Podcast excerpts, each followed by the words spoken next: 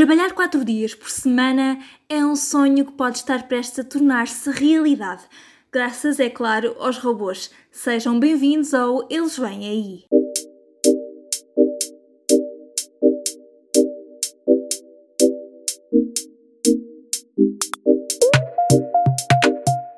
Olá e sejam muito bem-vindos ao Eles Vêm Aí, um podcast sobre o futuro do trabalho e os trabalhos do futuro. O meu nome é Isabel Patrício, eu sou jornalista e escrevo sobretudo sobre trabalho e impostos. Bem-vindos ao segundo episódio do Eles Vêm Aí. Na semana passada falamos sobre dinheiro grátis, ou melhor, sobre rendimento básico incondicional. Espero que tenham gostado da nossa primeira meia hora de conversa, ou melhor, dos primeiros 20 e tal minutos de conversa, e que o tema vos tenha rendido mais algumas reflexões e até troca de ideias com os vossos amigos, familiares e colegas de trabalho. Esta segunda-feira é dia de voltar à carga e de atirar mais achas a essa fogueira que é o futuro do trabalho. O episódio de hoje é sobre a semana de trabalho de 4 dias. E quantos de nós não chegam à quinta-feira desejando que fosse sexta-feira? Eu admito-me culpada e acho muito estranhas as pessoas que fogem a essa regra. Atesa à parte, a verdade é que a semana de trabalho de 4 dias não é uma realidade assim tão distante. E há quem diga mesmo que esse cenário já está no horizonte. E a quem agradecer? A quem fazer essa merecida estátua pagar o jantar? Aos robôs, é claro. Quer seja sobre a forma de automação das tarefas mais básicas, quer seja sobre a forma da famosa inteligência artificial, os robôs estão a tornar o nosso processo produtivo mais eficiente e a boleia a comprimir, é claro, a nossa carga de trabalho. No episódio de hoje, vamos seguir as mesmas rúbricas que marcaram o primeiro episódio, aquele sobre o dinheiro grátis, começando com o meu primeiro encontro com esta matéria, passando pelos exemplos lá fora e os casos cá dentro, desvendando o lado negro dessa promessa que parece tão idílica e terminando, como é habitual, com a sugestão da semana. A propósito, o que é que acharam da fábrica americana? Para quem não ouviu o primeiro episódio, o que eu aconselho vivamente, a Fábrica Americana é um documentário sobre o fecho de uma fábrica da General Motors que dá lugar, assim, a uma outra fábrica gerida desta vez por chineses, que paga mal aos funcionários e espera a dedicação máxima e até um tanto desmesurada da parte desses trabalhadores. Podem dizer-me o que acharam no meu perfil do Insta. Já sabem, podem encontrar-me em ivbpatricio. E enquanto não o fazem, segue o Eles Vêm Aí. E desta vez é sobre a semana de trabalho de 4 dias que vamos falar. Ao contrário do que aconteceu no episódio da semana passada, eu não me lembro assim tão bem da primeira vez que a semana de trabalho de 4 dias entrou na minha vida. Como já vos disse algumas vezes, eu escrevo frequentemente sobre trabalho e emprego. O meu trabalho foca-se frequentemente na legislação, na next big thing, mas a minha costela futurista nunca está muito longe. Foi numa dessas ocasiões em que estava a ser influenciada por essa tal costela que me cruzei com o tal conceito da semana de trabalho de 4 dias. Provavelmente já tinha lido sobre o assunto em algum artigo da internet, mas a primeira vez que me mergulhei mais a sério na questão da semana de trabalho reduzida foi quando li o livro Utopia para Realistas de Rutger Bregman. Bregman é holandês, é escritor e é historiador. Também é uma das pessoas que mais gostava de entrevistar ao longo da minha carreira. Até porque a TED Talks considerou Rutger um dos pensadores jovens mais proeminentes do velho continente. No livro Utopia para Realistas, que coincidentemente é a sugestão desta semana, mas disso falamos daqui a pouco, Rutger passeia pela história da semana de trabalho reduzida. E a verdade é que a origem desta ideia nada tem a ver com robôs. Portanto, de onde vem esta ideia de uma semana de trabalho de 4 dias e do que é que concretamente estamos a falar? O conceito é bastante autoexplicativo. Em vez dos atuais 5 dias, os trabalhadores prestariam serviços durante 4 dias da semana, provavelmente em modelos de gestão de tempo mais flexíveis. E com esse dia livre, esses mesmos trabalhadores poderiam cultivar novos hobbies e interesses, o que resultaria eventualmente no reforço da moral, e sabem o que é que vem com o reforço da moral? Pois é, o reforço da produtividade. Porque, como diz a minha mãe, ninguém dá nada de graça. Ou como diz o ditado popular, quando a esmola é muita, o pobre desconfia. Desconfiado ou não, a verdade é que a semana de trabalho mais reduzida tem sido defendida como meio para aumentar a eficiência e a produtividade das empresas, o que é especialmente interessante em economias como a nossa, a portuguesa, cujos valores de produtividade são francamente insatisfatórios. Já no século XVIII, um dos pais fundadores dos Estados Unidos, Benjamin Franklin, previa que uma semana de trabalho de quatro dias seria suficiente para manter bons níveis de produtividade. Mas três séculos depois, ainda cá estamos, com cinco dias de trabalho, no mínimo, nas costas, e umas quantas horas extraordinárias que nunca parecem suficientes. É caso para dizer em que ponto perdemos o fio à meada. O mais grave é que Benjamin Franklin não estava sozinho nessa previsão que tarda a concretizar-se. O filósofo britânico John Stuart Mill, o pai do liberalismo clássico, previa até que a tecnologia deveria ser usada para reduzir a semana de trabalho o máximo possível. E para quê? Para promover o progresso moral, social e cultural. Enfim, a arte de viver, ou no inglês, The Art of Living.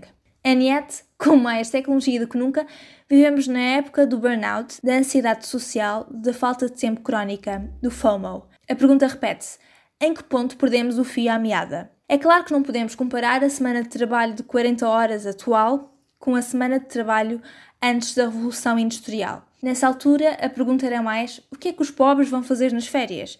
E assim, aqueles que tinham poder para tal respondiam: os pobres têm de continuar a trabalhar. Também é importante notar que o direito a férias pagas só foi conquistado na história recente, tanto na Europa como em Portugal. A questão é, no entanto, que ainda que tenhamos feito conquistas sólidas nas últimas décadas, contra todas as perspectivas e expectativas, não estamos perto sequer de estar a trabalhar os tais 4 dias por semana. É verdade que não estamos a trabalhar as 70 horas semanais pré-revolução industrial. Pelo menos uma grande parte de nós não está. Mas continuamos a trabalhar 5 dias com horas extra e, sobretudo, sem a desconexão mental com esse afastamento do trabalho que levaria, segundo Mill, a esse apuramento da arte de bem viver. Estamos a viver bem? Qual é a vossa opinião? Eu estou em conflito, porque até o descanso me parece, devo confessar, uma oportunidade perdida de produtividade. E se calhar é essa a doença da minha geração, das nossas gerações. Não sabemos desligar, sofremos de FOMO, Fear of Missing Out, medo de perder o que se está a passar no trabalho, nas redes sociais, em todo lado. Tentamos pelo caminho e sem sucesso cultivar o JOMO, Joy of Missing Out, alegria de perder esses momentos, mas acabamos a sentir-nos ainda mais egoístas com os atos mais simples de verdadeiro autocuidado. E eu não estou a falar de máscaras faciais. Bem, voltando à semana de trabalho de 4 dias, Henry Ford, o empresário famoso pela marca automóvel que lhe tomou o nome, foi o primeiro empregador a implementar a semana de trabalho de 5 dias. O objetivo era aumentar a produtividade, tal como se pode discutir atualmente em relação à própria semana de trabalho de 4 dias. Ford foi um visionário em vários sentidos. Um deles foi exatamente ter percebido que o descanso é o motor da produtividade. Um bom trocadilho tendo em conta o ramo de atividade do senhor em casa. Hoje em dia diz work smarter, not harder. Trabalhe de forma inteligente, não de forma mais dura. Mas Ford já tinha entendido isto há décadas e décadas. A semana de trabalho de 5 dias, implementada por Ford, tinha também um outro objetivo. É que um trabalhador sem tempo livre também não teria tempo para apreciar e comprar os carros Ford. Ou seja, o respeito pelos horários, ao fim do dia, era vantajoso para todos. A juntar essa lista de nomes ilustres ao nome de um dos filósofos ilógicos mais influentes na minha formação académica, Bertrand Russell. E diz Russell que, como as pessoas não estarão cansadas no seu tempo livre, não vão exigir apenas divertimentos passivos e vápidos, insípidos. E onde se encaixa tudo isso na semana de trabalho reduzida? É que uma das questões centrais de todo este debate é saber o que fariam as pessoas realmente com o tempo extra, ver televisão ou cultivar a tal art of living. As experiências e teorias parecem indicar que cidadãos descansados e a viver numa sociedade onde o tempo livre não é um bem tão escasso seriam mais exigentes do seu consumo, o que até poderia dar novos ânimos às economias semana de trabalho reduzida, ou mesmo de 4 dias, não é, contudo, apenas propriedade de filósofos e teóricos. Um estudo feito recentemente pela Social Market Foundation e citado pela The Guardian, já sabem que todos os links estão no meu perfil do Instagram, já agora, concluiu que com a automação dos processos produtivos e o alargamento da aplicação da inteligência artificial, o que resultará no reforço da eficiência e da produtividade, a semana de trabalho tenderá a encolher. O mesmo produto seria mesmo produzido em 4 dias de trabalho, dizem os especialistas. Ou seja, há finalmente sinais de que afinal todas estas teorias e utopias de que andamos a falar podem estar mesmo no horizonte. Para reforçar estas possibilidades, O The Guardian sublinha que estas conclusões do estudo da Social Market Foundation devem dar mais força a John McDonnell. John McDonnell é o homem das finanças do Partido Trabalhista Britânico e defende uma diminuição da semana de trabalho, mas já lá vamos. Uma das questões centrais de todo este episódio, e deve ser a questão que tem estado na vossa cabeça este tempo todo, é vamos discutir a semana de trabalho, muito bem, mas as remunerações vão seguir a mesma tendência de decréscimo? A resposta é não. Para termos o aumento da produtividade que estamos a falar, à boleia do reforço da moral e do descanso, é preciso que os salários se mantenham. Isto é claro se as empresas conseguirem manter também e crescer os seus níveis de produção. De acordo com o estudo, um ganho de 30% na produção graças à robotização seria suficiente para reduzir todo o processo produtivo para apenas 4 dias por semana, 32 horas. É claro que, e referindo parte do episódio anterior deste podcast, com a robotização vem a destruição de muitos postos de trabalho e para manter rendimentos é preciso apostar na formação destes mesmos trabalhadores. E por falar em Reino Unido, no final de setembro aconteceu a Conferência do Partido Trabalhista, durante a qual o tal homem das finanças, John McDonnell, resolveu defender a semana de trabalho de 4 dias. Devemos trabalhar para viver e não viver para trabalhar, disse McDonnell, defendendo a adoção desta semana de trabalho reduzida já na próxima década. Na Nova Zelândia, uma empresa chamada Perpetual Guardian colocou todas estas ideias em prática.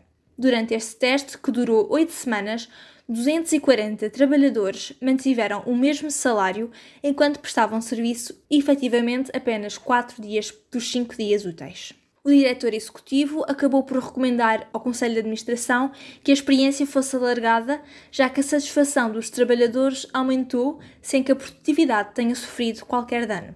Um sucesso, portanto. Até o Ministro do Trabalho da Nova Zelândia considerou a experiência fascinante. De acordo com a nota divulgada poucos meses mais tarde pela mesma empresa, em outubro de 2018, o modelo da semana de trabalho de 4 dias foi alargado. Já aos trabalhadores que não quiseram aderir a este modelo, a empresa decidiu oferecer a possibilidade de terem horários mais flexíveis para escaparem ao trânsito. Em Portugal, a discussão sobre a semana de 4 dias não é uma raridade, mas também não é uma realidade. Há quem diga que ainda estamos longe de poder concretizar este sonho, já que sofremos com baixa produtividade, baixos lucros e baixos salários. Tudo baixo, menos, e ironicamente, o número de horas de trabalho. Até os especialistas portugueses, de psicólogos a alguns empresários, reconhecem que é o descanso a reforçar a produtividade, mas esse caminho continua por experimentar em Portugal. Certo é que o Código de Trabalho define como limite máximo diário do período normal de trabalho 8 horas, 40 horas por semana, embora haja partidos que defendam que, tal como acontece na função pública, a semana de trabalho de 35 horas também deve estar aplicada no privado. A acontecer a semana de trabalho de 32 horas, 4 dias, seria, portanto, ver que encaixe se encontraria na lei laboral. Isso leva-nos exatamente à rúbrica O Outro Lado muitos cantem elogios à semana de trabalho de 4 dias, há alguns argumentos que deixam trabalhadores e empresários de pé atrás.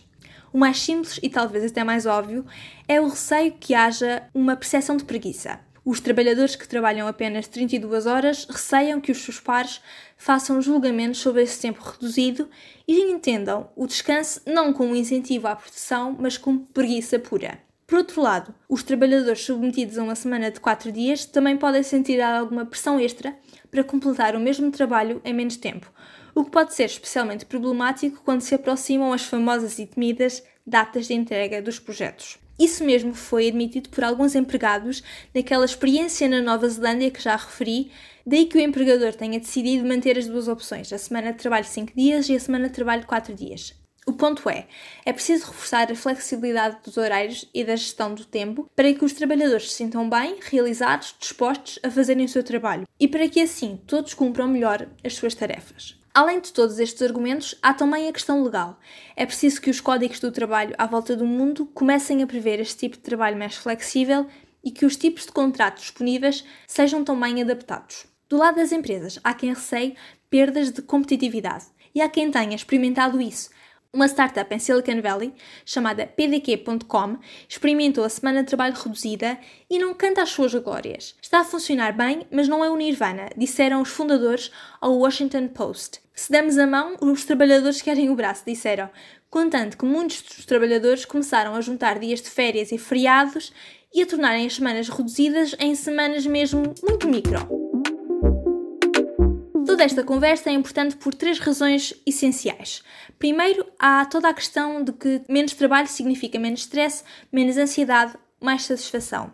E isso tende a levar a mais produtividade, a menos acidentes de trabalho e a menos faltas por doença, o que é positivo para as empresas. Mas é importante notar que os trabalhadores devem ser preparados no sentido dessa redução da carga horária e devem ser, de certa forma, condicionados a fazer o trabalho mais focado, menos disperso durante esses quatro dias úteis.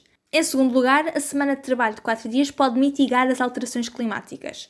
E como? Segundo a BBC, uma redução de apenas 25% do trabalho resultaria num recuo de 37% da pagada ecológica dos negócios. Isto devido à redução do número de viagens e da própria energia que é usada nos escritórios. Em terceiro e último lugar, a semana de trabalho de 4 dias pode levar à redução do desemprego. Segundo a Organização Internacional do Trabalho, a partir de funções, por exemplo, dois part-times com menos carga horária, por exemplo, 32 horas cada um, em vez de um empregado a tempo inteiro, a 40 horas, é uma ótima ferramenta para resolver uma crise de desemprego, especialmente em tempos de recessão, em que a produção excede a procura. É claro que podem perguntar se isso não implicaria a perda de rendimentos individuais. Claro que podia, mas a questão é: em tempos de recessão, tal esquema agiria de forma mais eficaz na distribuição dos rendimentos disponíveis, de modo até a incentivar a procura e a puxar pela economia.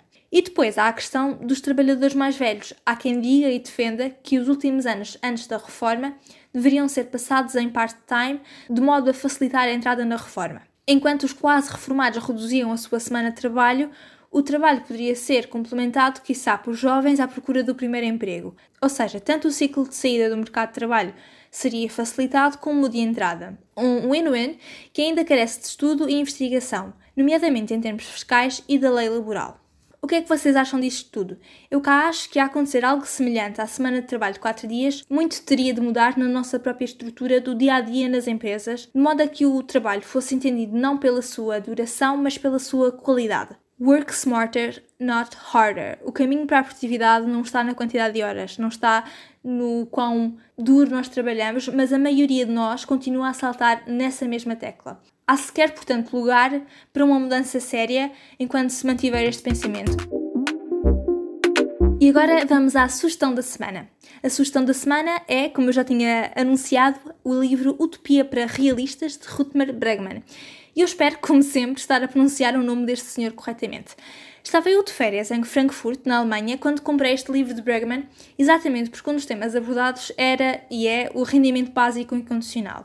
E como ficou claro no episódio anterior, o meu interesse pelo RBI não conhece propriamente limites. Este é um livro sobre como tantas das nossas realidades foram um dia utopias e sobre as utopias atuais e como se poderão realizar. Uma delas é exatamente o dinheiro grátis, a outra é a semana de trabalho reduzida. Bergman fala da história da semana de trabalho de 15 horas e conclui que hoje em dia há um preconceito semelhante àqueles que havia, por exemplo, com dar o direito de voto às pessoas pobres. O princípio era de que, se as pessoas pobres pudessem efetivamente votar, nem iam cumprir esse dever cívico, nem iam saber em quem votar. E eu espero que tenham ido votar ontem. No caso da semana de trabalho reduzida, a discussão é em torno do que esses trabalhadores fariam ou não com o seu tempo livre extra. Veriam televisão, mais televisão, e isso cola-se muito facilmente à discussão que tivemos na semana passada. Para lá de rendimentos, é preciso assegurar novos significados a estas pessoas. Para que eu seja, Isabel, jornalista, leitora afinca, apreciadora de gatos e tudo mais que eu quiser fazer com a minha vida sem o peso de uma semana interminável de trabalho. Bergman termina dizendo: We can handle the good life if only we take the time. Conseguimos gerir a boa vida se tirarmos tempo para tal. E isso conecta-se à tal citação ainda mais famosa de Russell: Se os homens não estiverem cansados no seu tempo livre, não se ficarão pelos divertimentos passivos e insípidos. E por falar em divertimentos não insípidos, leiam a Utopia para Realistas. Não se vão arrepender.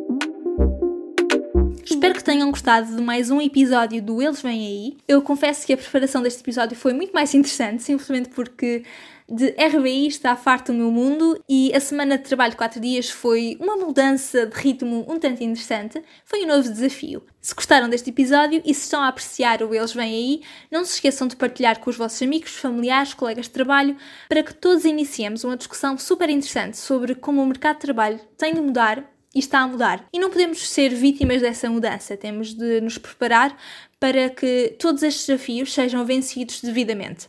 Se ficaram interessados em algum destes temas, não se esqueçam que todas as semanas eu deixo os links dos artigos mencionados no meu Instagram. O meu arroba é ivbpatricio. ivbpatricio. Por lá podem também deixar sugestões, comentários e dar mais algumas achas para esta fogueira. Na próxima semana é de side hustles que vamos falar, ou seja, de como as transformações no mercado de trabalho podem levar o mesmo trabalhador a ter de cultivar várias atividades para garantir o seu rendimento. Bem-vindos à era dos múltiplos ribeiros, streams de rendimentos. Por esta semana é tudo. Muito obrigada por terem estado deste lado. Partilhem o episódio para alargar esta discussão. Tenham uma boa semana e vemo-nos na próxima segunda-feira. Tchau!